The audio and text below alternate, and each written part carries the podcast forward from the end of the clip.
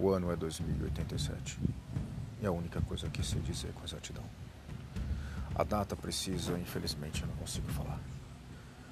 Eu só sei que desde o dia que eu acordei no hospital, eu estou perambulando pela cidade de São Paulo por 398 dias. Não sou dessa época, não sou dessa geração.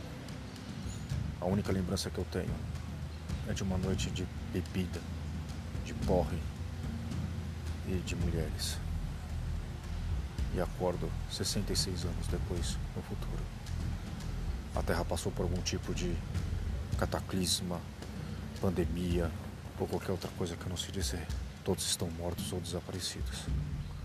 Não me resta muita coisa senão caminhar e tentar encontrar alguém.